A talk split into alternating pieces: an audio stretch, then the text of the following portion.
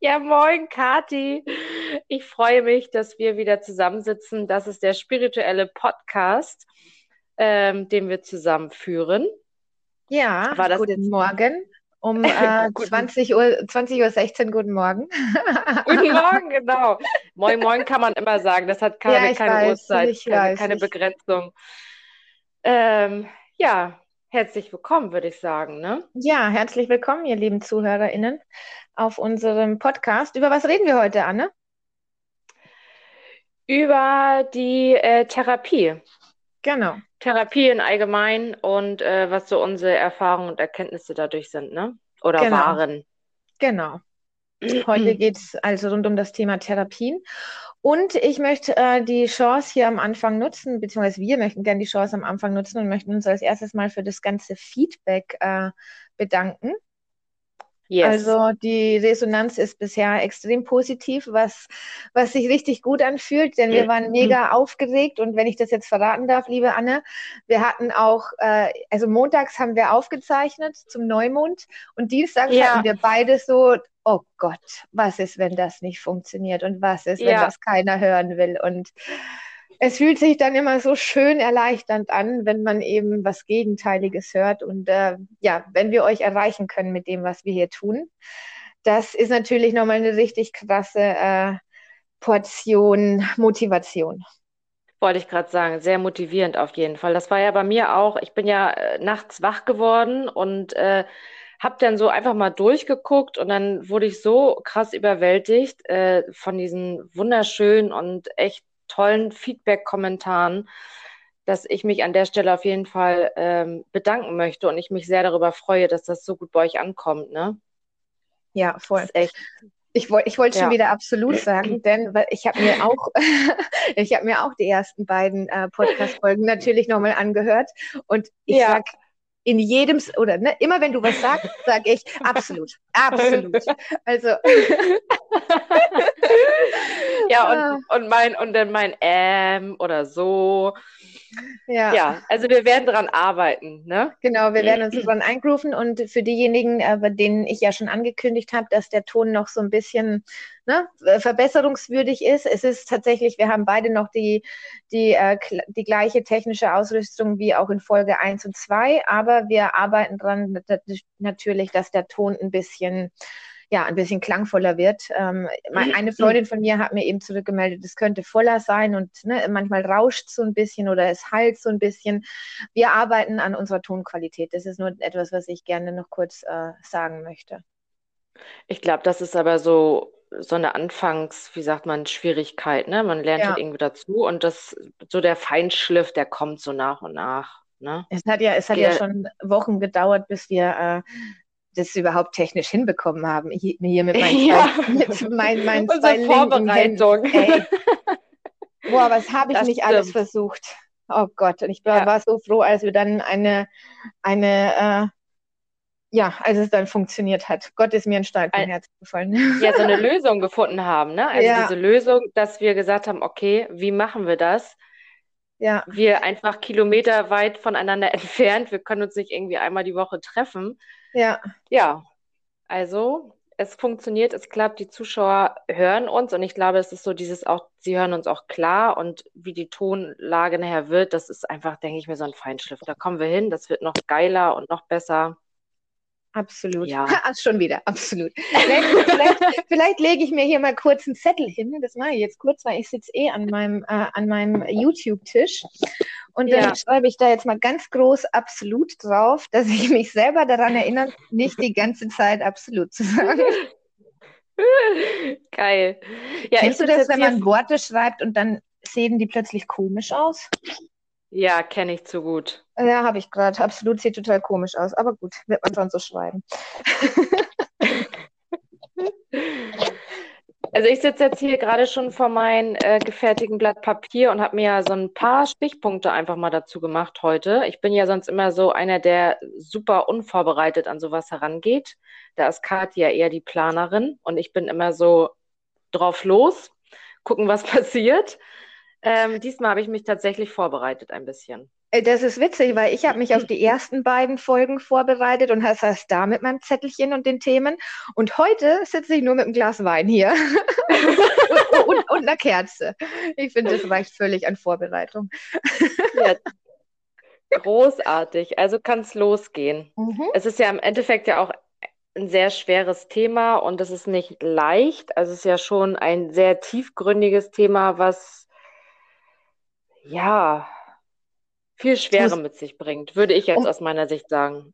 Total. Und, und, und wir heißen ja nicht ohne Grund Deep Talk Podcast. Ne? Also genau. Ich, ich, ich bin trotzdem ein Fan davon, auch in äh, tiefgründige und auch schwere Themen immer so ein bisschen Leichtigkeit reinzubringen, beziehungsweise einfach so ein bisschen Normalität. Und ja. ich bin guter Dinge, dass wir das bei dem Thema ähm, Therapie eben auch hinkriegen. Wir beide, das kann ich schon mal vorher wegnehmen, haben unterschiedliche Erfahrungen zum, äh, zum Thema Therapien gemacht. Mhm. Und ähm, am Ende des Tages wollen wir euch einfach nur ähm, unterstützen mit, ne, Therapie macht dich nicht zu einem Idioten oder ne, schreibt dir keinen Schein aus, dass du sie nicht mehr alle an der, alle am, wie sagt man, an der Waffel Latten, hast, oder? Ja, genau. Oder Latten, ja. Genau. Ähm, und dass es auch kein Abstieg ist, eine Therapie zu machen, denn das waren so Dinge, mit die ich da am Anfang eben so ein bisschen hatte. Das Gefühl, ja, okay, mhm. jetzt, jetzt bin ich auf dem Papier ähm, komisch. Ne? Vorher hat man sich immer nur ja. komisch gefühlt, jetzt, jetzt habe ich auch noch die Bestätigung. Und einfach, ne, dass es, dass es was Normales ist. Wenn, wenn man ein Problem hat, man geht wenn man, wenn der Knöchel weh tut, geht man zum Arzt und wenn der Kopf spinnt, tut man es nicht und das sollte einfach völlig normal werden, dass man sich in jedem Bereich, Bereich eben auch Hilfe holen darf. Ja, das ist ein guter Aspekt, weil ich hatte auch mal äh, jemanden kennengelernt, die Ärztin ist und die sagte, mit einem gebrochenen Arm geht man zum Arzt, man hat einen Gips, man weiß nach irgendwie vier, fünf oder sechs Wochen kommt der Gips ab und der Arm ist wieder heil. So, aber was die Psyche angeht, da gibt es halt einfach keinen kein Zeitraffer, wo man sagt, oh, in acht Wochen bist du damit durch. Jeder braucht irgendwie so seine Geschwindigkeit. Und das ist, finde ich, halt auch sehr wichtig irgendwie. Manche brauchen halt ein bisschen länger, äh, weil jede Geschichte auch anders ist und jede, jedes Erlebnis und jedes Päckchen irgendwie groß oder klein ist. Und äh, andere, die schaffen das mit einer, ich sage jetzt mal, mit einer kurzen Zeitraum der Therapie ähm, gut aus der Sache wieder rauszukommen. Genau. Genau. Gut, wie fangen, wir, wie fangen wir denn an, liebe Anne? Sollen wir erstmal so ein bisschen, magst du mal deine Notiz, was hast du dir denn so aufgeschrieben? was hast du dir so? Also mein Thema ist ja äh, Depression gewesen. Ne? Mhm. Äh, 2019 ging es ja bei mir los. Ähm, ja, das ist so mein Thema und was dazu kam, wie ich mich gefühlt habe und mhm. ähm, Körper, Geist und Seele irgendwie wieder so ein bisschen in Ausgleich zu bringen. Mhm. Ich habe mir so Stichpunkte aufgeschrieben. Ja, okay, alles klar.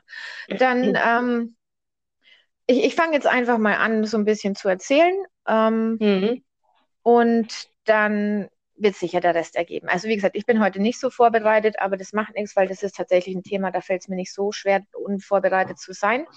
Ähm, ja. ich, hab, ich habe meine erste Therapie mit 24 gemacht, also das ist jetzt auch schon elf Jahre her, fast zwölf mhm. Jahre.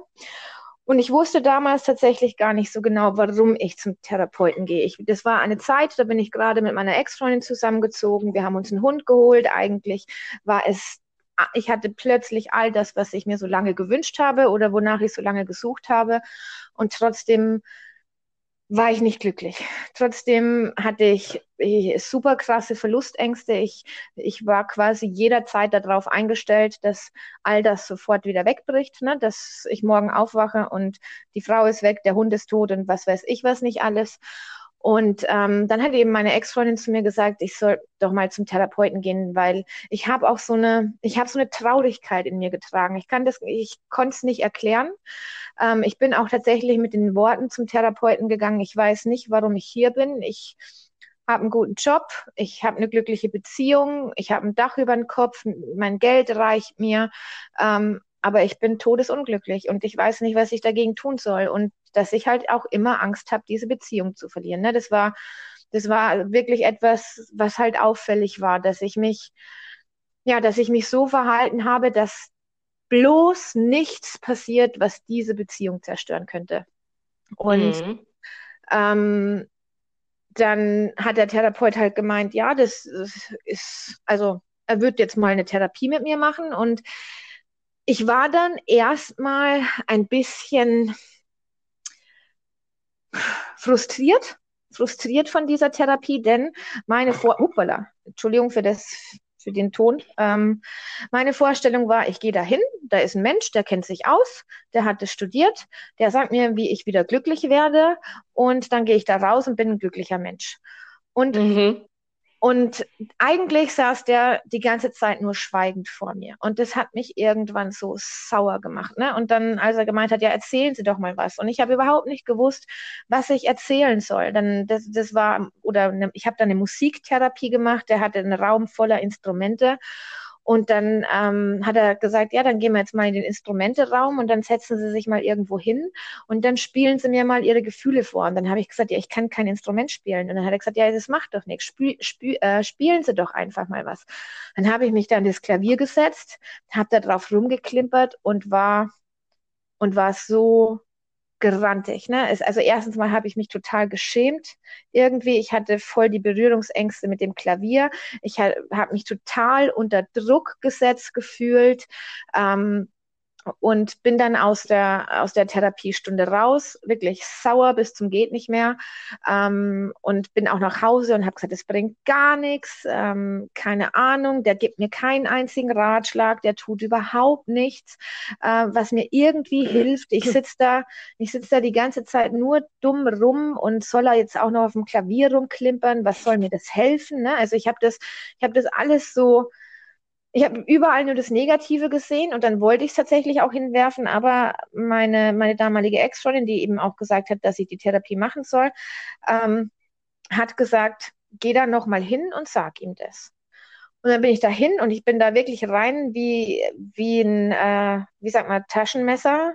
Ne? Jederzeit, jederzeit äh, bereit aufzugehen und zuzustechen. Ja. Und dann habe ich ihnen das alles gesagt und habe gesagt, sie helfen mir gar nicht und sie sagen mir gar nichts und blauen hin und her. Und dann hat er nur gesagt, naja, ich bin ja gar nicht da, um ihnen zu sagen, was sie tun sollen. Ich bin ja nur damit da, da dass sie selber drauf kommen, was sie tun sollen. Und ich glaube, das war so ein, wirklich, da, da hat es auf einmal Klick gemacht, weil er hat mir dann erklärt, sie werden schon viele Ratschläge in ihrem Leben bekommen haben. Wie viele davon haben sie befolgt? Ne? Es, es wäre egal, was ich Ihnen sage. Sie müssen ja selber auf die Idee kommen, wie Sie was verändern. Und das kommt eben nur durch diese Kommunikation zustande. Das kommt eben nur dadurch zustande, dass Sie reden. Und jetzt mit vielen, vielen Jahren ähm, Abstand betrachtet, stelle ich das immer wieder fest, dass ich, während ich zum Beispiel dir oder anderen Freunden irgendwas erzähle, plötzlich eine Erkenntnis darüber habe, was ich da erzähle. Oder ne, wir, wir beide hatten es auf jeden Fall schon, dass ich während dem Gespräch, ja. genau, dass ich während dem Gespräch gedacht habe, krass, jetzt, ne, hm. jetzt, wo ich es dir erzähle, verstehe ich es selber.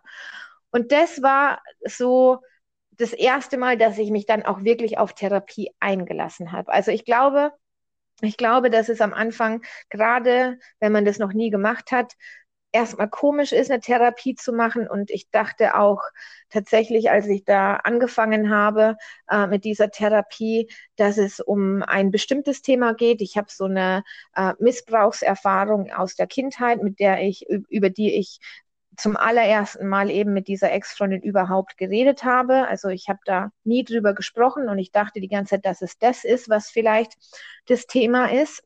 Habe aber dann relativ schnell festgestellt, dass es, dass es natürlich mich beeinflusst hat in meinem Leben, aber dass es viel mehr um meine Kindheit und um meine Eltern geht ging, ne? wie mhm. ich aufgewachsen bin. Und ja, da habe ich mich das allererste Mal, also mit 24 Jahren, habe ich mich das allererste Mal mit meiner Kindheit beschäftigt. Ja, wow, Wahnsinn. Was für eine Erkenntnis man dann doch irgendwie danach kriegt, ne? Und auch ja. finde, wenn man darüber spricht, ist es immer noch so, ich finde es ja. immer noch so ein bisschen filmreif auch, ne? Voll. Und ich so. muss sagen, wenn ich jetzt, wenn ich jetzt so im Nachhinein drauf gucke, also ich habe insgesamt, ich würde sagen, zweieinhalb Therapien hinter mir und das war nur die erste. Und mhm. Da war ich weit weg von dem Verständnis, das ich jetzt von Therapien habe und was das ich jetzt habe von Psychologie und wie sehr es dich beeinflusst, wie du aufgewachsen bist, was dir beigebracht wurde, wie viel Liebe du erhalten hast. Ne? Und ähm, ich möchte das hier nochmal betonen, ich habe keine schlechten Eltern. Ne? Also ich habe Eltern, die bemüht waren, wirklich das Richtige zu machen. Und trotzdem haben sie in ihr, weil sie auch sehr jung waren. Meine Eltern waren extrem jung. Meine Mutter war 17, mein Vater war 19, als sie mich bekommen haben. Ähm, die haben einfach Fehler gemacht, die ihnen vielleicht auch nicht bewusst waren, aber diese Fehler haben eben aus mir diesen traurigen Menschen gemacht. Und diese Themen, also vor allem die Elternthemen, die spielen, glaube ich, in so einer Therapie wirklich auch eine extrem wichtige und tragende Rolle. Ja, sehe ich genauso. Das ist halt auch bei mir, dass, dass ich erst in der Therapie verstanden habe, was eigentlich los ist, ne? Woher es kommt, dieses Gefühl, dieses innere Kind dann quasi, ne? Das, was irgendwie, äh, wie sagt man, in mir drinne war und äh, nie ja Beachtung gefunden hat, vielleicht auch, ne? Also dieses, was du jetzt gerade erklärt hast mit deinen Eltern, das ist, kann ich eins zu eins halt auch so ähm, von meinen Eltern sagen. So, ja. die wollen, die wollten ja nie was Schlechtes, ne? Im ganzen Gegenteil, die Eltern haben es immer irgendwie versucht oder meine Eltern. Ähm, ja, aber trotzdem, trotz alledem sind halt irgendwie Sachen vorgefallen, die äh, Kinder oftmals nicht bewältigen können oder nicht mal eben so wegstecken können wie ein erwachsener Mensch, ne? Ja, voll.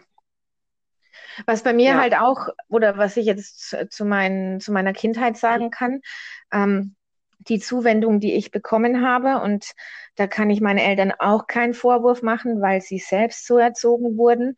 Ich habe sehr viel materielle Zuwendung bekommen. Also es hat mir nie an irgendwas gefehlt. Ich bin Einzelkind. Ich habe immer alles bekommen, was ich wollte. Der Geldhahn war bei mir selten zu. Also, ne, das war auch ein Grund, warum ich im Erwachsenenalter plötzlich so schlecht mit Geld umgehen konnte. Also, meine Eltern haben einfach gedacht, wenn es dem Kind an nichts fehlt und ne, wenn es nicht gehänselt wird, weil es scheiß Klamotten hat oder so, dann ist unser Erziehungsauftrag oder unsere Aufmerksamkeit irgendwie getan. Wie gesagt, ich will meinen Eltern da jetzt keinen Vorwurf draus machen. Sie haben es einfach nicht besser beigebracht bekommen. Aber mhm. wirklich, was ich ja auch schon in einer Podcast-Folge gesagt habe, wirklich körperliche Zuwendung, Kuscheln ähm, oder auch Zeit. Ne? Also ich kann mich, wenn ich jetzt an meine Kindheit zurückerinnere, ich kann mich an so viele Erlebnisse erinnern, die ich mit meinem Vater hatte, von Freibad gehen bis Radtour, aber wenig, wenig, was meine Mom angeht. Meine Mom hat mich zwar unter der Woche quasi gehabt und da war ich, da muss ich in die Schule gehen und dann war ich beim Pferd und da war das musste alles so erledigt werden. Sie hat sich quasi darum gekümmert, dass alles läuft, aber da war so wenig Quality Time in meiner Kindheit mit meinen Eltern. Mhm. Ja, kenne ich auch zu gut.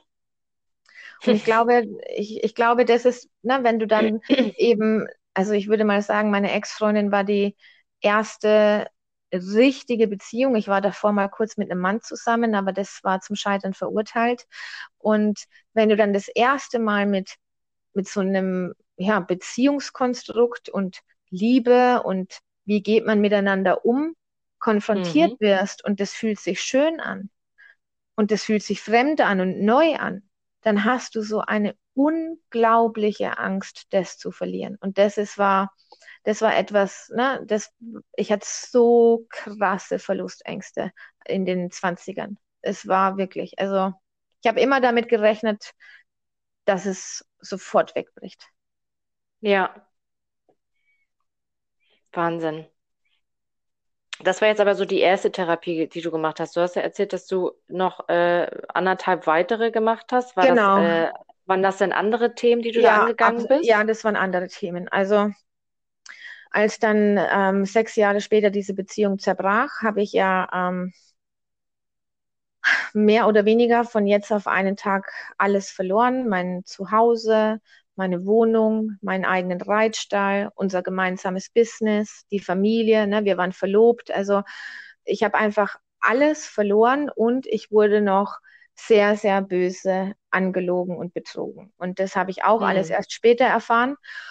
Und dann gab es so einen dunklen Tag in meinem Leben, 2016, wo ich versucht habe, mir das Leben zu nehmen. Und ähm, ich, also vielleicht muss ich hier ein bisschen weiter ausholen. Ähm, es war ich war da zu der Zeit, habe ich in der Werbeagentur gearbeitet und dann ähm, kam ein Arbeitskollege, den ich bis dahin schon wirklich viele Jahre kannte, in meinem Alter, der kam bei einer Zigarette zu mir und hat nur zu mir gesagt, du hast doch schon mal eine Therapie gemacht. Und ähm, dann habe ich gesagt, ja. Und dann hat er gemeint, ja, hat dir das geholfen? Und dann habe ich gesagt, ja, es hat mir, hat mir gut geholfen tatsächlich.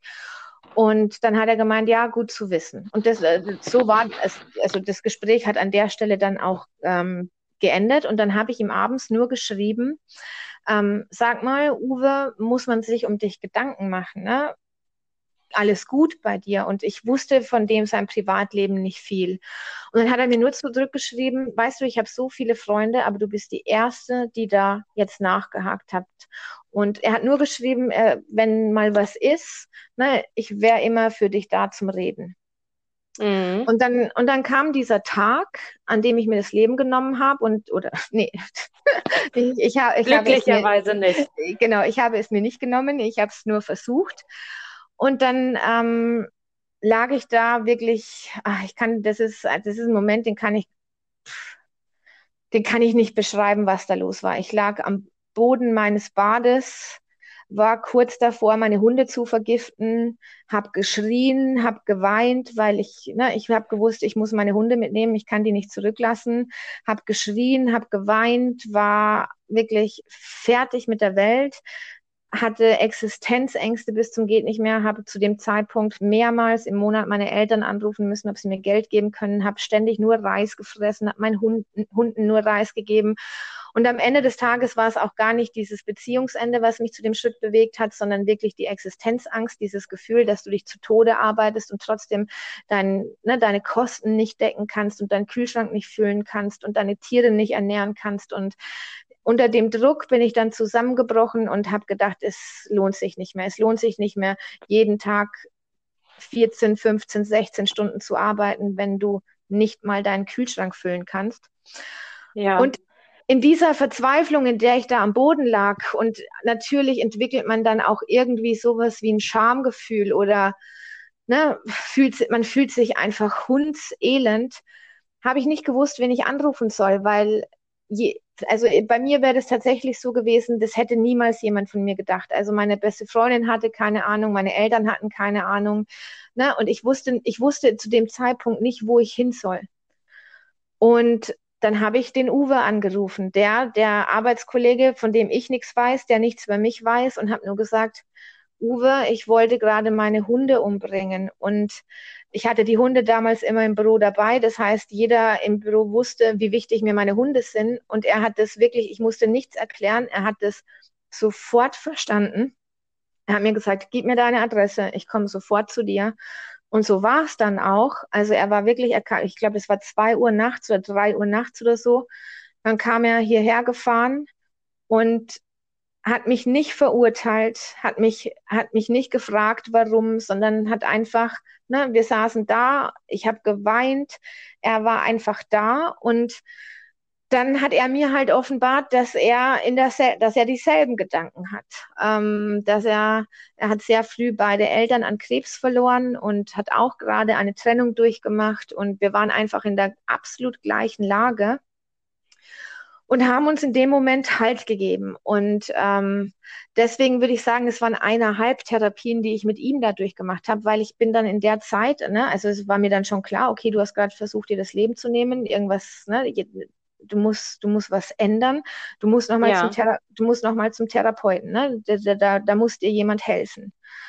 Und dann bin ich aber zum Therapeuten gegangen und da muss ich sagen, entweder lag es daran, dass ich in so einer abgewichsten Stimmung war, in so einer richtigen, leck mich am Arsch, mir ist alles scheißegal, ich habe nichts zu verlieren Stimmung, dass ich diese, es war dieses Mal dann eine Frau, dass ich die überhaupt nicht ernst genommen habe mit ihrem, wie soll ich sagen, mit ihrem komischen, weichen Gelaber. Ja, dann erzählen Sie doch mal und wie fühlen Sie sich jetzt? Und ich habe mich so unverstanden gefühlt. Deswegen glaube ich, ist es auch wichtig, ne, dass du eine Connection zu deinem Therapeuten hast oder dass es zwischen dir und deinem Therapeuten einfach funktioniert. Und bin dann da ein paar Mal hingegangen und habe dann die Therapie aber abgebrochen und habe dann beschlossen, ich therapiere mich jetzt selbst, was auf gar keinen Fall ein Ratschlag hier ist an meiner, ne, an, an unsere Zuhörerinnen.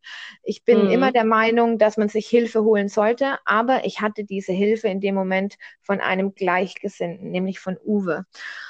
Und diese Therapie, die ich da mit Uwe hatte, die war jetzt erst, ich sage jetzt mal, die ersten Wochen nicht gesund, weil wir saßen jeden Tag zu Hause, haben uns die Birne weggeschüttet ähm, und haben uns mehr oder weniger ununterbrochen dasselbe erzählt. Ne? Wir haben uns, also jeder die Geschichten, die wir uns gegenseitig erzählt haben, die hat der andere schon tausendmal gehört, aber er hat sie halt auch tausend und zehnmal angehört und tausend und zwölfmal. Und ich glaube, genau das war der Punkt, an dem ich dann verstanden habe, dass sich was ändern muss, weil ich meine eigene Geschichte nicht mehr hören konnte. Ich habe sie tot erzählt, ich habe die Fragen immer laut ausgesprochen, ich konnte es nicht mehr hören und Uwe und ich waren dann eben einfach nach ein paar Wochen und Monaten an, an einem Punkt, an dem wir beide gesagt haben, so, wir müssen jetzt was ändern. Ne? Wir, mhm. müssen, wir müssen jetzt was ändern, wir müssen wieder glücklich werden, es kann so nicht weitergehen, wir können uns auch nicht die ganze Zeit im Alkohol ertrinken und wie auch immer. Also ich muss vielleicht noch dazu sagen, dass wir ab diesem Tag, an dem er da abends zu mir kam, zusammengezogen sind. Das heißt, entweder ich habe bei ihm übernachtet oder er hat bei mir übernachtet, weil wir einfach gesagt haben, wir lassen uns jetzt nicht alleine. Wir lassen uns jetzt in dieser Situation nicht alleine. Keiner bleibt alleine. Wir sind beide hochgradig selbstmordgefährdet.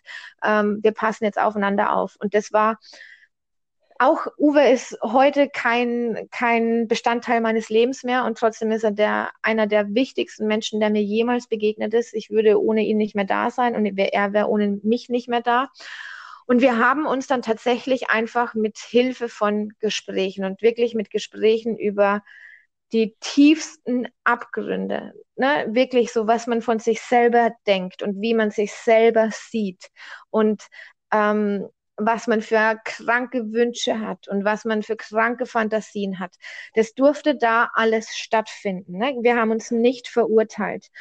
Und ich glaube, genau das findet auch in einer professionellen Therapie statt, dass du, dass da ein Raum geschaffen wird für alles, was in dir vorgeht. Für, ne, du wirst nicht verurteilt für das, was du denkst du wirst nicht schräg angeschaut. Es wird dir in einer Therapie oder in einer guten Therapie nie das Gefühl gegeben, dass du komisch bist und dass du seltsam bist und dass mit dir etwas nicht stimmt, sondern es wird dir gesagt, ne, deine Seele ist krank und wir sind jetzt dabei, die einfach wieder gesund zu machen. Und deswegen, ich würde, ich hatte das Glück, eben so einen Menschen an meiner Seite zu haben, beziehungsweise den Menschen zu diesem Zeitraum getroffen zu haben, mit dem ich diese Gespräche führen kann, denn mir wäre kein anderer eingefallen, mit dem ich diese Gespräche führen könnte, auch nicht mhm. in dieser Zeitintensivität und ohne ohne den Platz für diese Gespräche, ohne den Platz, das alles aussprechen zu dürfen, glaube ich, hätte ich es auch nicht geschafft. Ja, und du musst dazu auch, glaube ich, sagen, ihr wart ja nicht zusammen, ihr wart nur nein, nein, befreundet. Wir, wir ne? waren nur Freunde, genau. Wir waren nur Freunde. Genau. Das war, das war von, das war von vornherein auch von vornherein auch klar. Ich meine, er wusste, dass ich auf Frauen stehe. Ähm, ja. Und wir haben halt zusammen unsere Trennungen verarbeitet, wir haben zusammen unsere Elternthemen verarbeitet, wir haben zusammen das Gefühl von Einsamkeit und Alleingelassensein verarbeitet. Wir, ne, wir hatten beide ein, ein Selbstbild, ach, das ist, also das, wie gesagt, das kann man eigentlich gar nicht nach außen sagen, wie wir uns gesehen haben. Hm. Und ich weiß, also ich glaube, was mir gut tat, ist, dass er nicht die ganze Zeit, also das war ein Zeitpunkt, da habe ich ungefähr 50 Kilo gewogen, also wirklich sehr wenig. Ähm, und habe mich immer noch zu dick gefühlt. Und ich konnte ihm tausendmal sagen, ich, ich bin so fett und ich fühle mich zu dick und was weiß ich. Und er hat nicht immer gesagt, ah, du spinnst, ne, du spinnst, schau dich doch mal an, du bist ein Klappergestell. Das war gut, dass er das nicht getan hat, ne, dass er mir nicht wie ja. alle anderen Freunde und alle anderen Menschen gesagt hat, ne, schau doch mal, schau doch mal in den Spiegel, du bist, du bist ein Hungerhaken, sondern er hat einfach verstanden, dass ich mich nicht so sehen kann. Dass ich, mhm. dass ich nicht sehe, dass die Rippen bei mir rausschauen, sondern dass ich nur sehe, dass da an der Hüfte noch ein bisschen Fett ist. Und das hat der, er hat mich nicht verurteilt, er hat mir nicht irgendwelche klugen Ratschläge gegeben, sondern er hat mich einfach sein lassen. Und ja, wie gesagt, ich habe eine Therapie hinter mir mit professioneller Hilfe, die mir sehr geholfen hat, eben dieses Missbrauchsthema und diese Elternthemen anzuschauen. Ich habe diese eigene Therapieart und Weise da mit Uwe hinter mir und habe mich dann eben im Zuge der Spiritualität, und das ist das halbe, ähm, diese ganzen Puzzleteile, die durch diese Therapien eben plötzlich in meinem Leben waren und mit Hilfe der Spiritualität konnte ich sie zu einem Ganzen zusammensetzen und konnte eben auch verstehen, warum ich so geworden bin, wie ich war und konnte auch mhm. Ak akzeptieren, dass, dass das völlig in Ordnung ist, dass ich so bin, wie ich bin.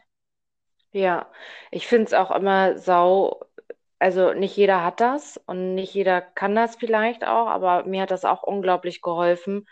Ähm, eine Freundin von mir, die mich auch so sehr in dieser Zeit unterstützt hat, äh, wenn man sowas hat, ne, die einen so toleriert und akzeptiert und sich einfach, wie du sagtest, diese Sachen auch zehnmal, zwanzigmal, fünfzigmal anhört. Voll. Ne, die hört glaub, sich das, das einfach wichtig. an. Das ist so sau wichtig und das hat mir, muss ich auch sagen, so sehr geholfen und ich so wie du wahrscheinlich auch, man weiß gar nicht, ich habe irgendwann zu ihr gesagt, ich weiß gar nicht, wie oft ich Danke sagen soll, weil das, was du mir in dieser Zeit gegeben hast, das, das kann man mit einem Danke gar nicht gut machen, ja. weil sie einfach da war. Und sie hat ja. einfach immer nur Ohr geschenkt, also ihr Ohr geschenkt und war einfach, hat mich begleitet durch diese Zeit wie kein anderer Mensch. Ähm, plus mein Vater, der mich auch da unterstützt hat, aber die Freundin war halt äh, 24-7 einfach, die war präsent.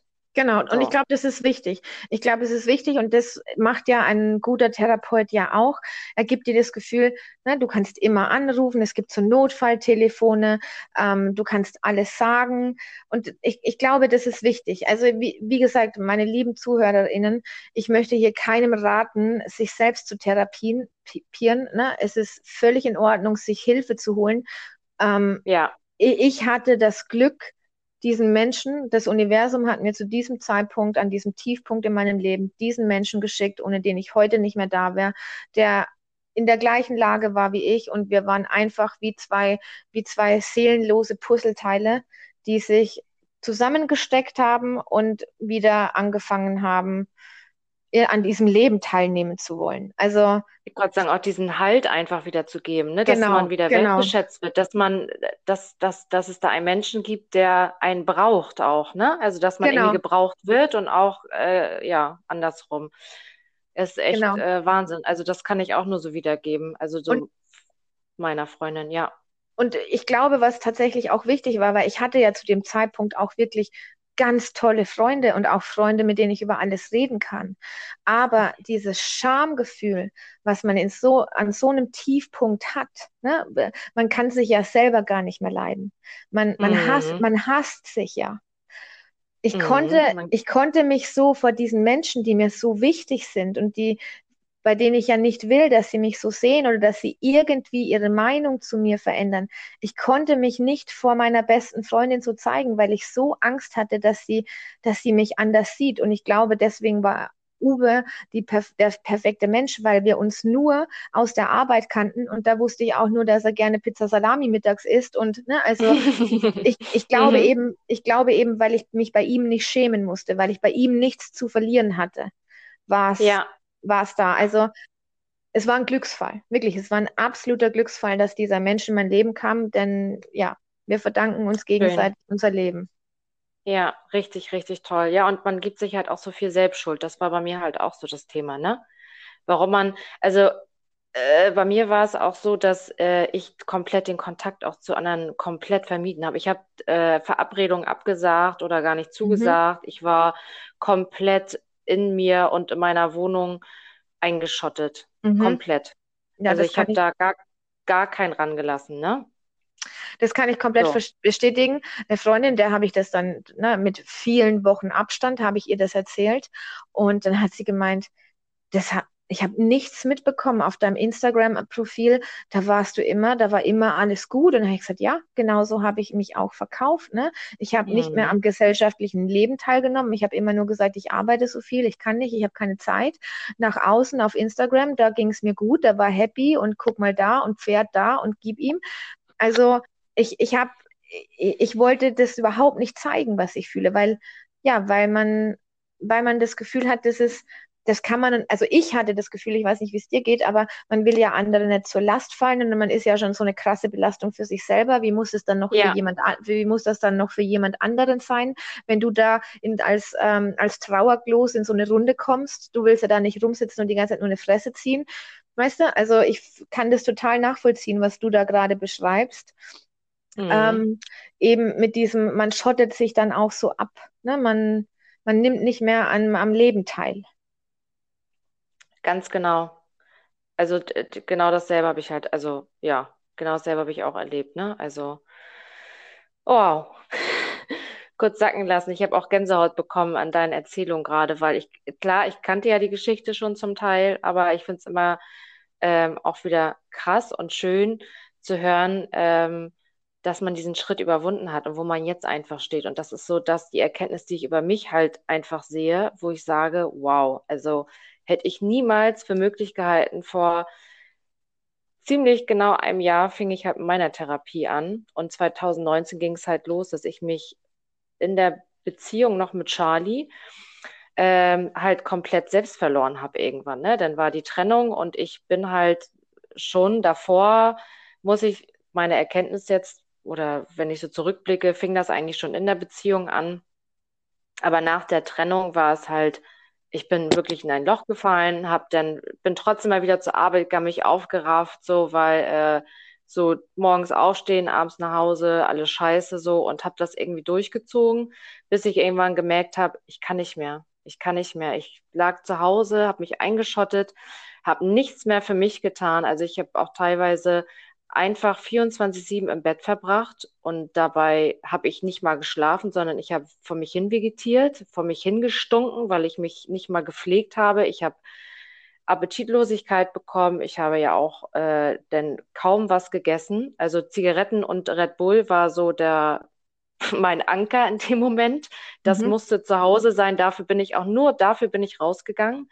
Also um Zigarettenautomat äh, bin ich fast jeden Tag mindestens zweimal, damit ich irgendwie meine zwei Schachteln am Tag irgendwie wegbuffen kann und gefühlt meine fünf Dosen Red Bull irgendwie zu mir nehmen konnte.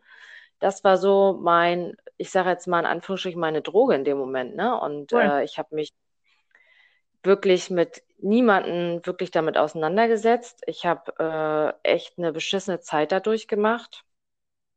Und da muss ich sagen, kam meine Freundin halt auch ins Spiel. Ilse nenne ich sie jetzt hier mal. Mhm. Und Ilse war, wir kannten uns Ilse. oder wir kennen uns schon, wir kennen uns schon sehr lange, ähm, hatten aber jahrelang keinen Kontakt mehr. Und durch Zufall, ich glaube 2020, Anfang des Jahres, habe ich mir irgendwie wieder Facebook gemacht und sie wurde mir vorgeschlagen. Und dann dachte ich so, hey, ist ja witzig, so Ilse. Und dann haben wir miteinander geschrieben. Und sie hat sofort durch mein Schreiben gemerkt, äh, weil sie meinte, wie es mir geht und so. Und ich meinte, ja, ich arbeite gerade dran. Wusste sie, irgendwas stimmt da nicht. Einfach vom Gefühl her. Sie kam irgendwie, ich glaube, ein paar Tage später spontan hat sie mich besucht. Und dann ging eigentlich diese tiefe Freundschaft eigentlich los. Und sie war da, sie hat mich die ganze Zeit begleitet. Also ich habe ja äh, Tagestherapie gemacht, genauso wie auch einen stationären Aufenthalt. Und sie war auch der Mensch, auch wenn sie das, glaube ich, gar nicht so wahrnimmt, der mir auch zum größten Teil wirklich das Leben gerettet hat, weil ich saß, also ich hatte halt auch einen Selbstmordversuch. Ich saß zu Hause völlig durch. Ich habe alles schon so fertig geplant. Ich habe Abschiedsbriefe geschrieben und wollte einfach nicht mehr. Und darum ging es auch bei mir nicht um diese Trennung, dass dieser Mensch nicht mehr da ist.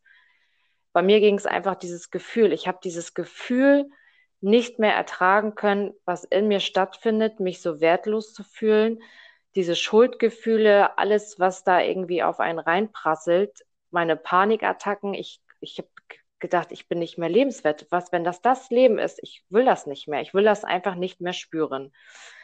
Und dann macht man sich irgendwann, kommt man auf dumme Gedanken. Und dann habe ich mich bei ihr nicht gemeldet und ähm, ja, saß wie, wie jeden Abend irgendwie zu Hause und habe meine Zigarette nach der nächsten geraucht und dann klingelt das auf einmal an meiner Tür. Und das war halt Ilse. Und äh, sie schaute mich an und sagte, was ist denn los? Und ich habe sie äh, angeguckt mit angeschwollenen Augen, komplett, also ich sah aus wie Flodders und meinte, wie, was ist los? So, ne, guck mich doch mal an, ich bin einfach nur ein Wrack. So. Und dann hat sie sich mit mir hingesetzt und hat gesagt, Anne, es reicht. Und da muss ich sagen, habe ich schon meine Tagesklinik begonnen mhm. oder angefangen, aber es hat einfach nicht die Wirkung gezeigt. Ich habe mich da, es war wenig Therapie, es hat mir in dem Moment nicht das gegeben, was ich gebraucht hätte, sagen wir so. Es war zu wenig. Es war mhm. viel zu wenig, dass sie es hätten auffangen können. Und sie meinte, Anne, du gehst jetzt morgen dahin, sprichst mit den Leuten, weil es geht nicht so weiter. Und ich so, ja, ja, ja, ja. Das eine Ohr rein, das andere Ohr raus. Sie war weg und ich dachte, okay, Anne, gibst einfach nochmal dem Leben irgendwie die Chance. Du fährst da wirklich morgen irgendwie hin.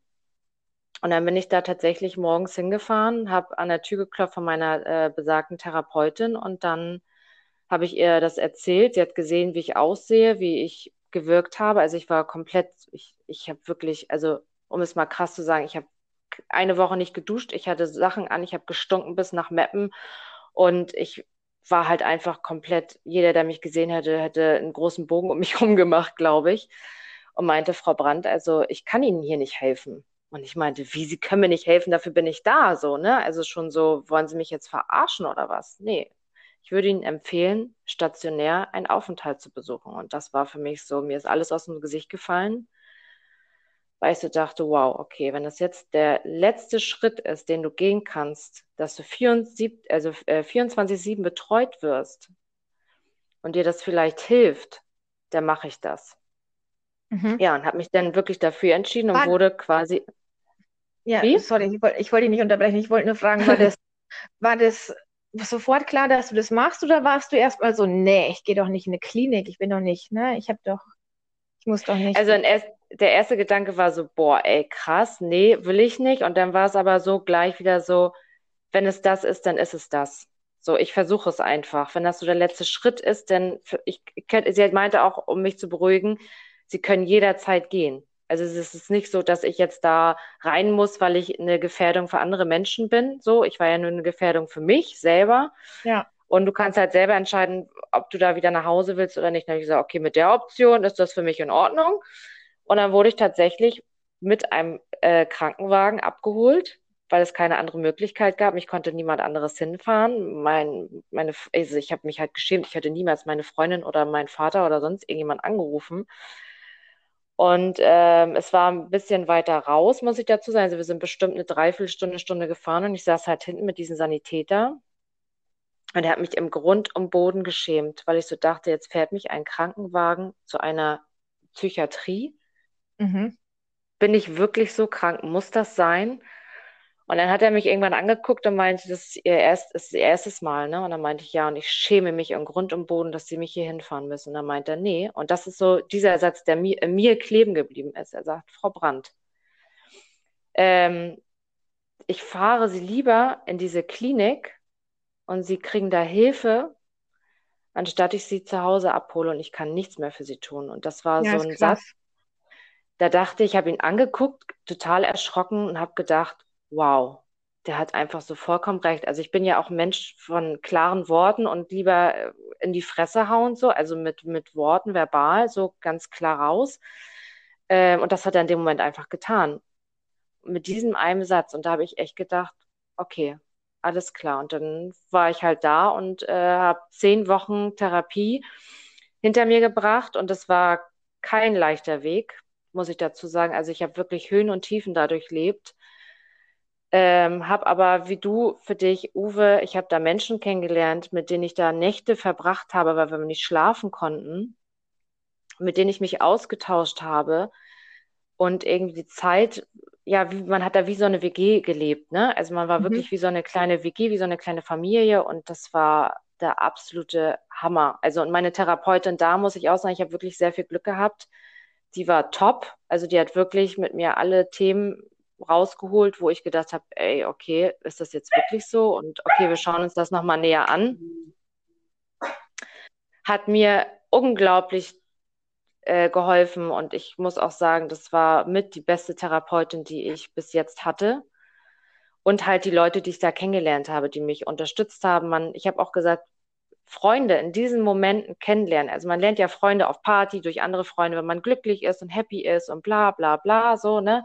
Aber wenn man Menschen in Momenten kennenlernt, wo es einem so schlecht geht, das sind Menschen, die und die auf derselben Welle quasi mitschwingen, weil es ihnen einfach auch schlecht geht, das ist auch einfach eine krasse Erfahrung gewesen. Ne? Also diesen Austausch miteinander zu haben auf einer ganz anderen Ebene und Tiefe.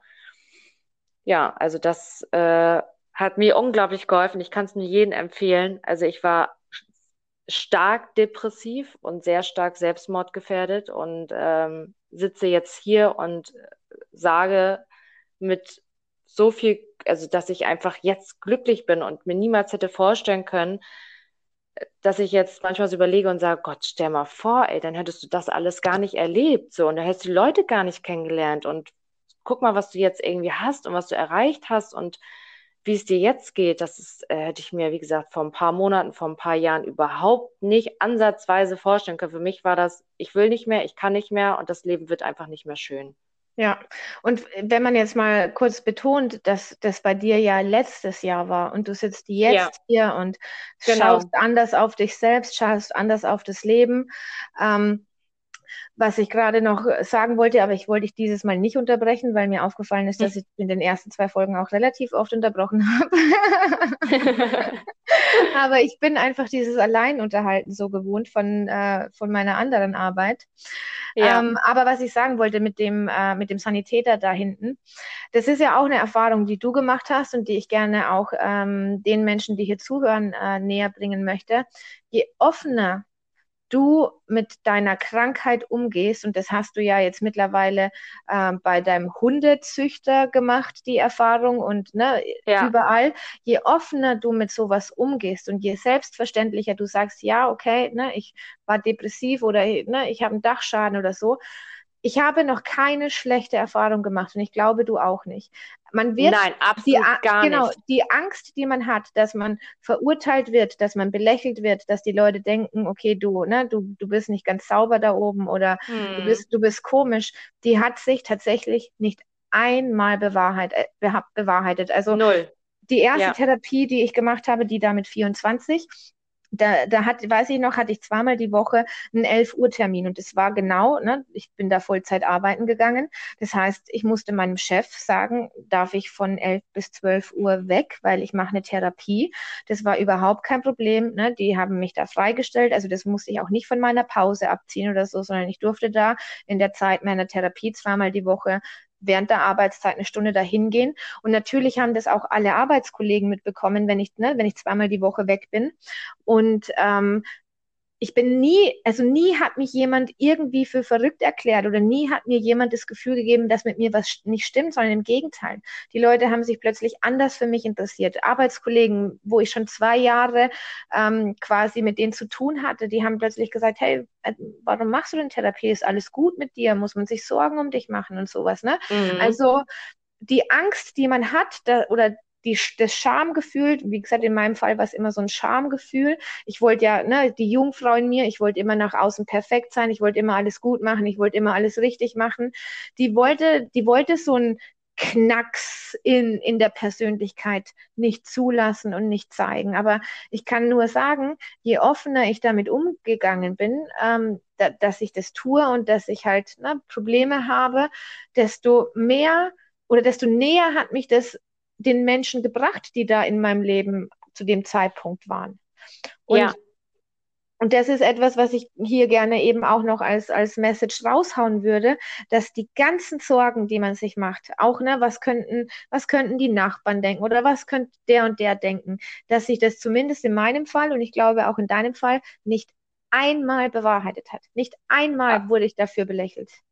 Ich auch nicht. Ich muss auch dazu sagen, dadurch, dass ich ja Friseurin bin, habe ich ja täglich mit Kunden Kontakt und das war halt auch so die Angst, die ich hatte. Oh Gott, ich bin zu Hause wieder zurück und was sage ich auf der Arbeit, was erzähle ich nicht auf meiner Arbeit. Ich bin meiner Chefin sehr offen damit umgegangen, aber was erzähle ich den Kunden? Ich war ja wirklich, ich glaube, insgesamt sieben Monate nicht, also in Therapie. Ich war äh, krankgeschrieben so lange. Mhm. Und das ist eine lange Zeit und ja. viele Stammkunden fragen sich dann natürlich auch, kommt, kommt sie überhaupt wieder? Was, was ist passiert und so. Und da habe ich so gedacht, oh Gott, was sagst du denn, wenn die Kunden dich ansprechen? Gehst du damit offen um? Und oh, ist mir auch voll unangenehm. Nee, ich habe echt das abhängig gemacht von meiner Laune, von, mein, von den Kunden, wie ich mich fühle und bin echt offen damit umgegangen und habe nur positives Feedback bekommen. Und ich habe auch Menschen begegnet, die gesagt haben, ich habe auch schon eine gemacht. So, die dann auch ihre Geschichte erzählt haben von, von dem man das niemals denken würde, weil man sieht das den Menschen auch einfach nicht an, ob man ein ja. psychisches Problem hat oder ob man eine Therapie gemacht hat oder nicht. Und das ist so, wo ich so dachte, krass.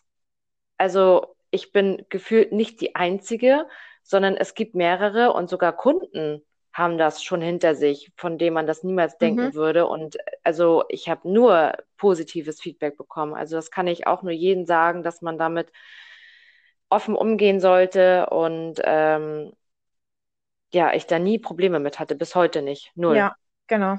Und ich glaube auch einfach, was halt auch wirklich eine wichtige Botschaft ist, die wir beide hier eben kundtun wollen, es ist sowas von in Ordnung, mal mit irgendwas nicht klarzukommen. Es ist sowas von in Ordnung, dass man mal Hilfe braucht. Ne? Also mhm. man, man traut sich immer nicht so, wenn es die, die eigene Persönlichkeit oder das eigene Leben betrifft, um Hilfe zu fragen. Aber den Nachbarn äh, zu fragen, ob er einem ein Regal anbohrt, das traut man sich schon. Aber im Endeffekt sollte es genauso normal sein, ne? jemanden zu bitten, zu sagen, hey, ich komme, ich bin so krass traurig oder ich bin so krass depressiv oder ich kann mich über nichts mehr freuen oder ne, dass, dass man einfach, dass es so normal wird. Aber ich, ich, ich glaube auch tatsächlich, dass unsere Gesellschaft dass sich mittlerweile auch schon ein bisschen weiterentwickelt hat.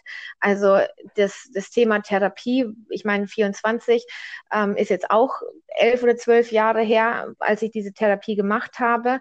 Ähm, da war es auch schon okay, eine Therapie zu machen. Mhm. Jetzt, jetzt finde ich, ist es noch noch okayer. Aber wenn ich da zurückrechne, also keine Ahnung, ich glaube, vor 30, 40 Jahren war das auch einfach nochmal ein anderes Thema.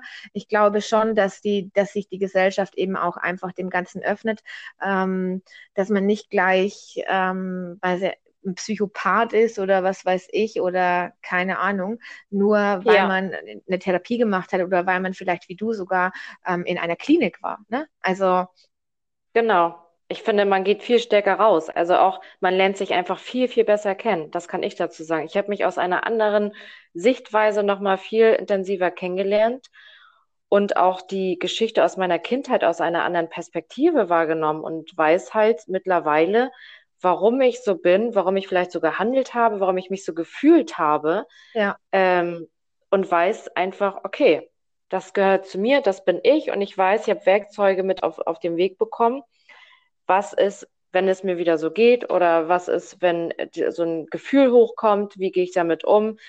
Also das ist so, weiß ich nicht, das ist das, ich kann es nur jeden, also es ist der beste Schritt, den ich je gemacht habe, muss ich dazu sagen, wirklich. Also ich bereue es null, gar nicht. Ich auch Keine nicht. Sekunde. Ich, ich, ich würde es auch wieder tun. Ich weiß nicht, ja. ob ich mit meinem heutigen Mindset und mit meiner heutigen Einstellung nochmal an so einen Punkt kommen würde, wo ich denke, ich brauche eine Therapie. Aber wenn, dann würde ich das sofort wieder tun. Ne? Sofort wieder. Ja. Ich weiß auch noch, und das habe ich vergessen vorhin zu erzählen, das möchte ich noch kurz, ähm, kurz ergänzen. Ich weiß auch noch, als ich da in diese erste Therapie reingegangen bin und ich habe gedacht, wie gesagt, das ist dieses Missbrauchsthema, das da stattfand, über das ich nie geredet habe, ähm, das ich, glaube ich, auch einfach lange verdrängt hatte und plötzlich war es halt wieder da. Und ähm, habe halt gedacht, das ist der Grund, warum ich so bin, wie ich bin und habe aber dann festgestellt, dass ein ganz anderer, äh, ein ganz anderer, ein ganz anderes Ereignis in meinem Leben mich auf die, auf diesen, ich sage jetzt mal, falschen Weg geführt hat. Denn ähm, ich habe in meinen jungen Zwanzigern viel mit Drogen experimentiert. Ich war viel feiern. Ich hatte immer so einen Hang zur Sucht. Ähm, sei es jetzt ne, Drogensucht, Alkoholsucht, Magersucht, Sportsucht. Ich habe alles schon mal ausprobiert, was man so an Süchten haben kann. Ähm und, und dachte eben, dass, dies, dass das Missbrauchsthema der Grund ist, aber der Grund war tatsächlich mein zerplatzter Lebenstraum.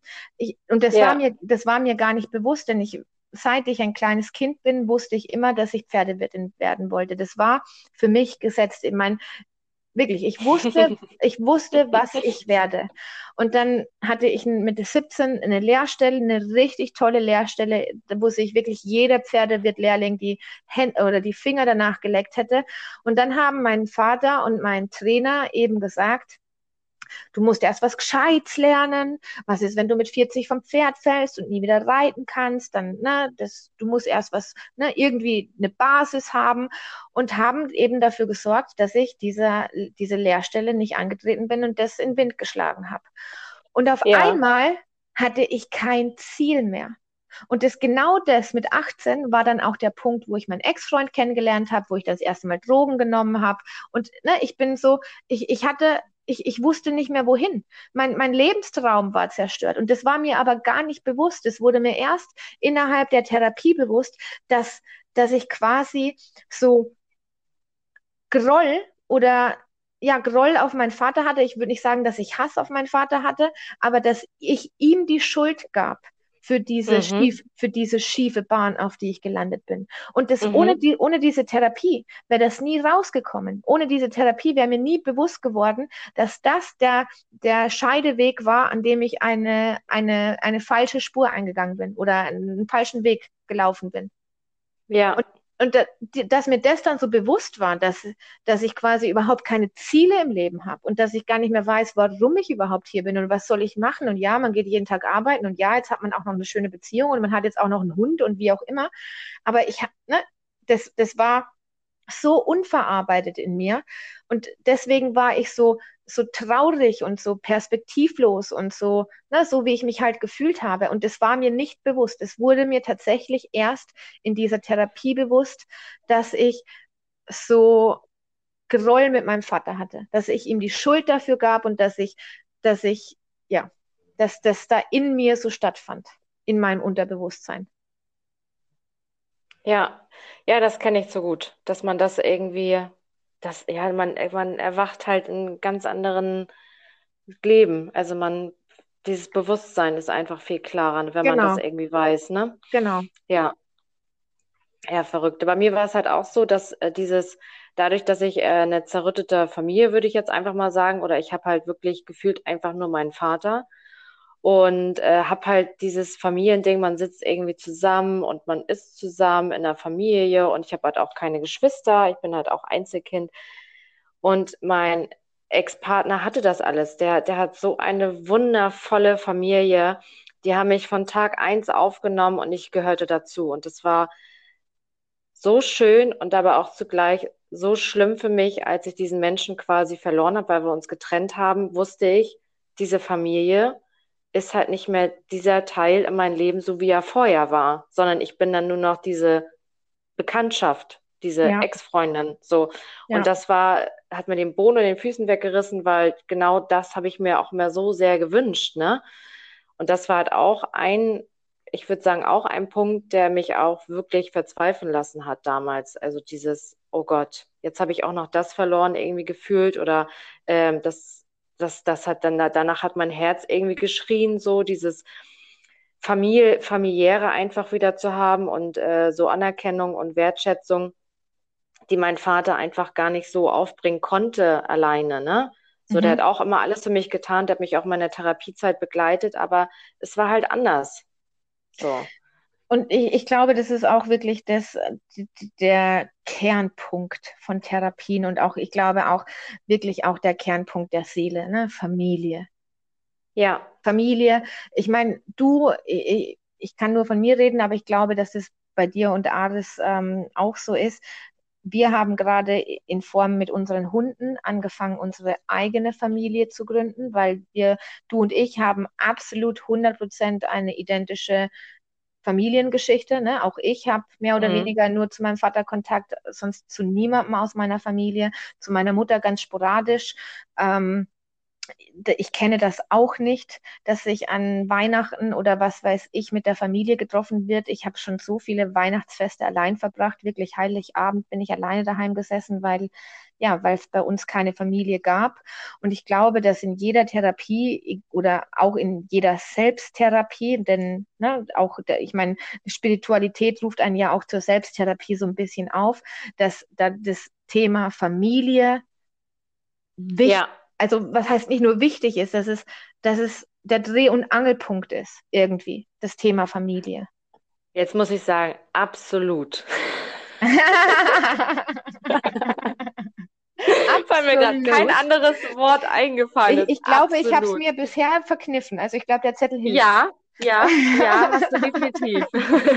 Absolut.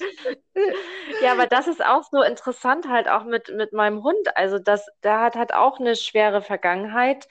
Ich bin somit die vierte Besitzerin und äh, dieser Hund hat auch so einiges ertragen müssen und hat halt auch irgendwie Verlustängste und Traumata in seinem kleinen Welpenalter irgendwie durchleben müssen. Und als ich ihn bekommen habe, dachte ich dann irgendwann so krass, das ist halt auch so ein Spiegel von mir. Und der sehnt sich auch nur nach, dass da einfach jemand da ist und ihn einfach so nimmt und liebt, wie er ist.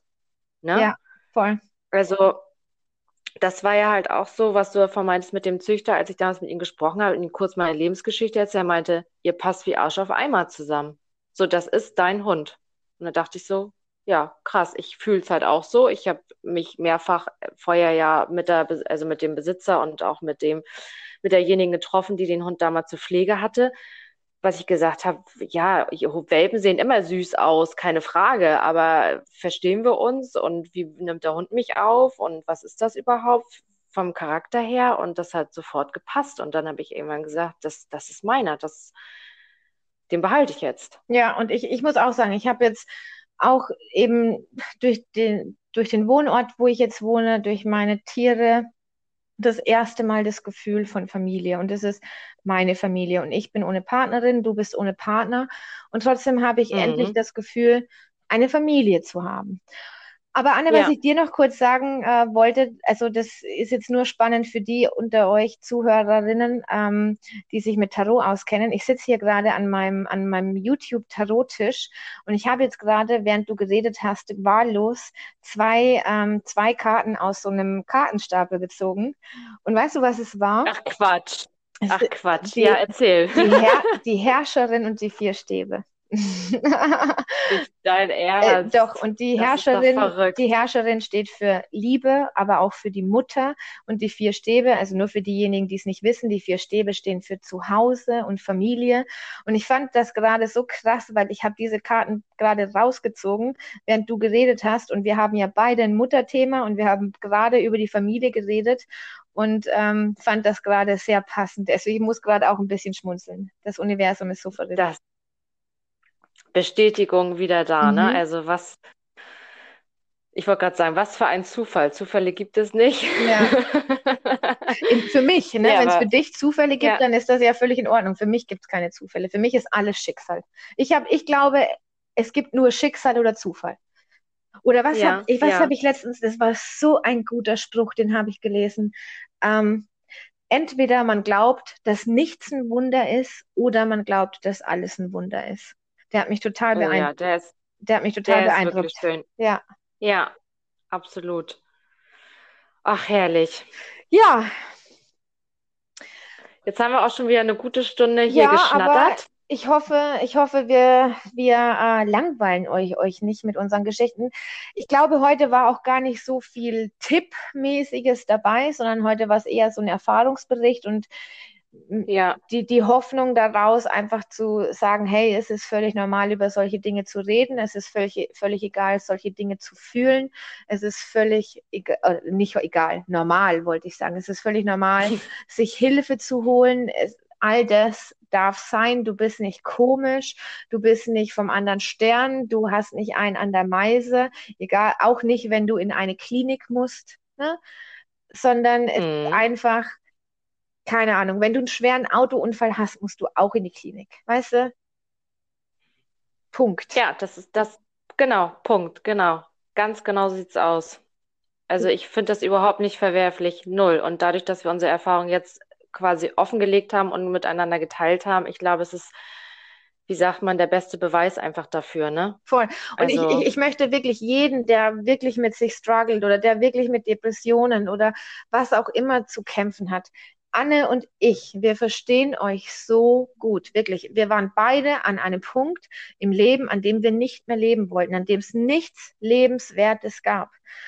Und ja. man kann es daraus schaffen. Und auch wenn das in, der, in dem Moment, in dem man in dieser Situation ist, absolut ungreifbar ist und man sich vorstellt, wie soll das sein? Meine Probleme erdrücken mich und ich, ne, ich kann mir nicht vorstellen, dass ich jemals mit dem klarkomme und ich kann mir nicht vorstellen, dass, dass, dass sich das jemals ändert. Wir möchten euch äh, ermutigen, doch, absolut, du kannst das wirklich, hoppala, ich bin schon wieder an meinen Tisch gestoßen, ähm, du kannst das schaffen, egal was. Ich habe auch eine Bekannte von mir, die hat, ne, also wir haben ja jetzt, sage ich jetzt mal, nur psychische Probleme.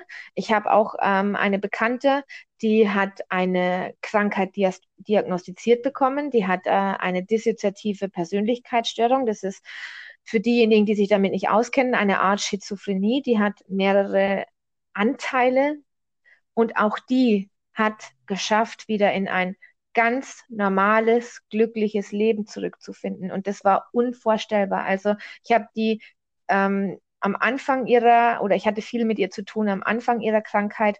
Und da hast du dir wirklich gedacht, wie soll dieser Mensch nochmal in diese, in dieses Leben reinfinden, ne? Mit so, mit so mhm. einer krassen Krankheit, mit so einer krassen Diagnose. Und auch die hat es geschafft. Die ist glücklich verheiratet. Die ist, gut, jetzt in Corona wahrscheinlich nicht, aber die ist DJ. Die nimmt wieder am ganz normalen gesellschaftlichen Leben teil. Man kann alles, alles, alles schaffen. Wirklich. Und das möchte genau. ich jedem hier draußen ja. geben. Ähm, ich weiß, man sieht, keinen, man, man sieht keinen Ausweg, wenn man in diesem Loch drin sitzt und das ich, ich, ja, man sieht keinen Ausweg. In dem Moment, in dem du da drin sitzt, denkst du, das geht nicht, aber ich verspreche euch, dass es geht. Ja, kann ich auch nur so sagen. Also wirklich, es geht immer, wenn man es, also diesen, diesen Lichtblick sieht man da in dem Moment nicht. Und ich kann nur sagen, wenn man wirklich was möchte und will, dann kann man alles schaffen. Auch wenn man es in dem Moment gar nicht hören möchte. Und was ich auch dazu sagen muss, das ist auch so meine Erkenntnis dadurch, man sollte sehr offen mit sich sein und sehr offen mit den Therapeuten oder derjenigen, dem man sich öffnet. Man sollte nicht irgendwas verheimlichen oder schönreden. Man sollte wirklich ganz klar die Sachen ansprechen. Das ist auch so ein Ding. Also nicht irgendwie was verschönern oder was auslassen, wenn das so ist und diese, die schlimmen Sachen irgendwie passiert sind, dann ist das so. So, weil anders kann eigentlich geholfen werden. Das ist halt auch so ein Ding, dass ich wirklich alle Karten auf den Tisch gelegt mhm. habe und da nichts irgendwie, ja, ich sage jetzt mal, gesagt habe, nee, das erzähle ich jetzt nicht oder das ist mir zu unangenehm oder zu peinlich. Mhm. Egal wie doll es weht hat, ich habe alles erzählt. Ich habe alles rausgehauen. Und auch selbst wenn ich so dachte, oh Gott, das hast du jetzt nicht gerade wirklich mhm. gesagt, ne? Absolut. So, also das ist halt auch, ja, das ist halt auch so ein Ding, das, das, das muss man, ne? Also ja. Sonst bringt es alles nichts. Voll. Da fällt, mir noch, da fällt mir noch eine Sache ein, für die habe ich mich auch geschämt. Das war ähm, auch in der ersten Therapie, bin ich zum Therapeuten gegangen, weil ich so krasse Albträume hatte. Und ich hatte immer, immer den gleichen Albtraum. Und zwar bin ich, bin ich durch, keine Ahnung, eine Art Treppenhaus gelaufen und ich war in diesem Treppenhaus bis zum Knie in Blut und ich musste mit meinen Händen immer in dieses Blut reintauchen und musste da ein Messer finden und in dem Moment, wo ich dieses Messer gefunden habe, ähm, musste ich durch, diese, durch dieses Haus oder was auch immer laufen und habe Mensch, Menschen abgeschlachtet.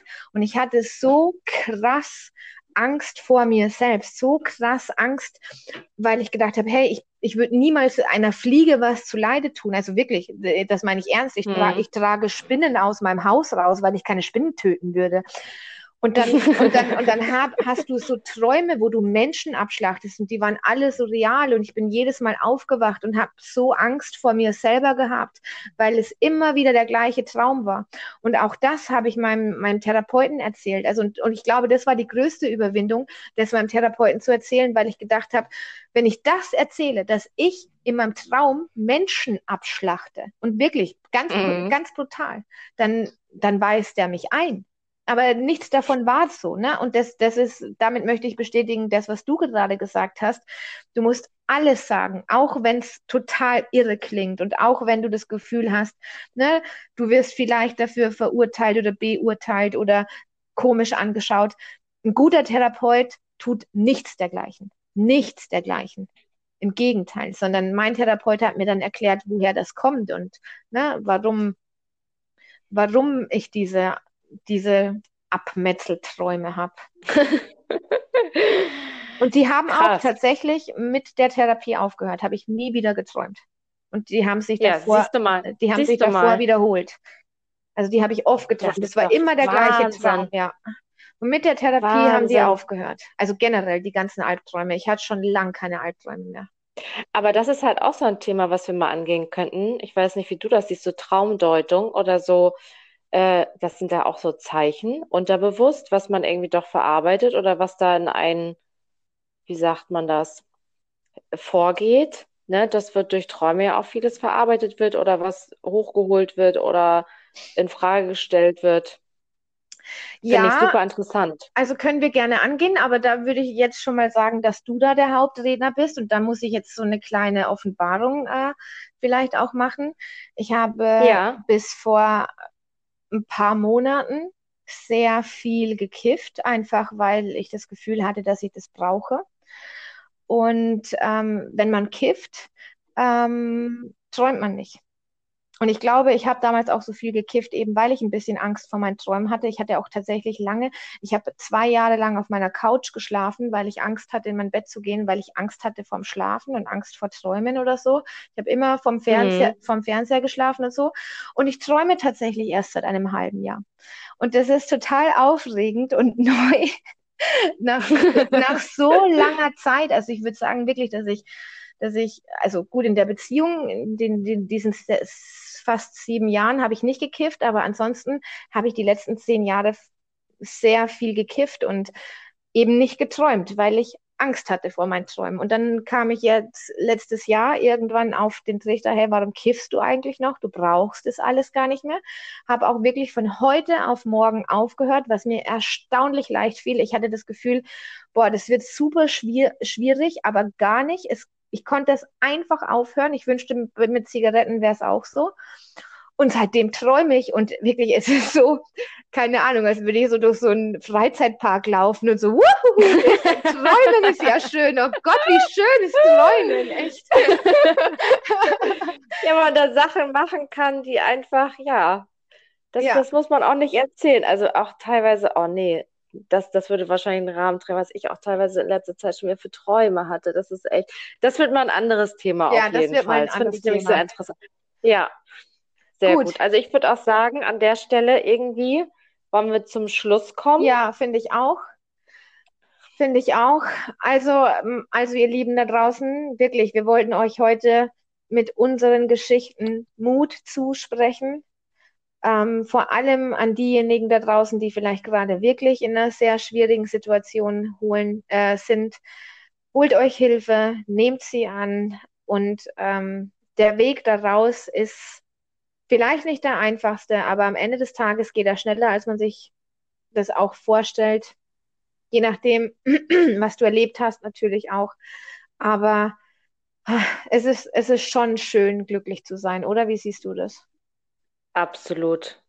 Also definitiv. Also das, das Gefühl wieder zu haben, dass man sich wieder selbst wertschätzt und alles, das ist. Dass man das Leben auch wieder Leben, genießt. Dass, dass man genau, an das Leben teil, genau, an das Leben auch wieder teilzunehmen und auch dies, diese Farbe wieder zu sehen und nicht alles nur schwarz-weiß mhm. oder nur schwarz zu sehen. Mhm. Also das ist schon verrückt, wirklich sehr verrückt. Witzig, ja. hast du das auch? Scha schaust du auch auf die schwere Zeit zurück und siehst die schwarz-weiß? Ja, absolut. Habe ich auch, habe ich auch. In, wenn ich mich an die Jahre absolut. erinnere, 2015, 2016, 2017, das ist alles schwarz-weiß. Dazu kann ich auch sagen, ich bin ja nach der Therapie, das muss ich einmal kurz hinzufügen, habe ich mir ja sofort ein Tattoo stechen lassen. Und zwar die Hummel. Ja, geil, ja, stimmt. Und zwar aus einem bestimmten Grund ja die Hummel, weil Hummeln normalerweise ja biologisch nicht fliegen dürften, weil sie ja eigentlich zu schwer sind. Ja. Sie tun es trotzdem, weil sie es nicht wissen. Ja. So. Und da habe ich gedacht, und weil ich Hummeln schon immer so niedlich fand und einfach schon das aus der Kindheit irgendwie so im Garten, habe ich gesagt, die steche ich mir. Das ist das Erste, wenn ich rauskomme, ja. mache ich mir sofort einen Termin. Und auch das war alles, das sollte so sein. Ich habe so schnell bei jemandem einen Termin gefunden, der selber chronisch depressiv ist, muss ich dazu sagen. Wir hatten gleich eine Base, als wenn das alles so sein sollte, dass ich bei diesem Mann das Tattoo kriege. Das war auch, und das kann ich auch nur zu sagen. Also es war auch so ein, ja, so ein wie sagt man, so ein Abschluss quasi für mich, um zu sagen, ich habe es geschafft. Die Hummel schafft oder die Hummel macht es auch. Also mhm, voll. Kann's, jeder kann es schaffen. Voll. ja. Da, da, möchte ich gerne noch einen, einen Abschlusssatz sagen und dann ist es von meiner Seite auch hier Ende. Ähm, was mir tatsächlich damals auch geholfen hat, weil ich mich halt gefragt habe, sehr oft, ne, und das, wär, das ist eine Frage, die sich viele Menschen stellen werden, warum passiert mir das alles, ne? auch Schicksalsschläge und was weiß ich. Und dann, und das glaube ich ist tatsächlich auch ein biblischer Satz, aber er hat mir sehr viel Halt gegeben, dass du in diesem Leben keine Aufgaben bekommst, die du nicht auch meistern kannst. Und das war oh, etwas, oh yes. und das war etwas, das hat mir, das hat mir auf jeden Fall Antrieb gegeben, zu sagen, okay, ich kriege nur Dinge, die ich schaffen kann. Ich, mir werden nur, ja. mir, mein Rucksack wird nur so voll gefüllt, dass ich daran nicht zerbreche. Also versuche ich, ihn zu tragen, ihn zu leeren und irgendwann eben wieder leichter zu werden. Das ist ein richtig toller Spruch. Definitiv ganz viel Wahrheit hinter. Ja. Absolut. Absolut. Und somit beenden wir dieses, diesen Podcast heute. Genau. Ja, ich danke dir, liebe Kathi. Es war wieder echt sehr schön. Ja, finde ich, ich auch. Ich freue mich auf die nächsten Folgen. Ja. Und ja, du hast schon so viel äh, gesagt am Ende jetzt für die ganzen Zuschauer, die jetzt zugehört haben. Bis zum Schluss hoffe ich, dass hoffe sie nicht gelangweilt sind und sich das alles zu Herzen nehmen oder dadurch irgendwie Erkenntnisse rausziehen. Und an dieser Stelle würde ich sagen, bis zum nächsten Mal bis und schön Mal. mit Ö. Schön mit Ö. Macht's gut, meine Lieben.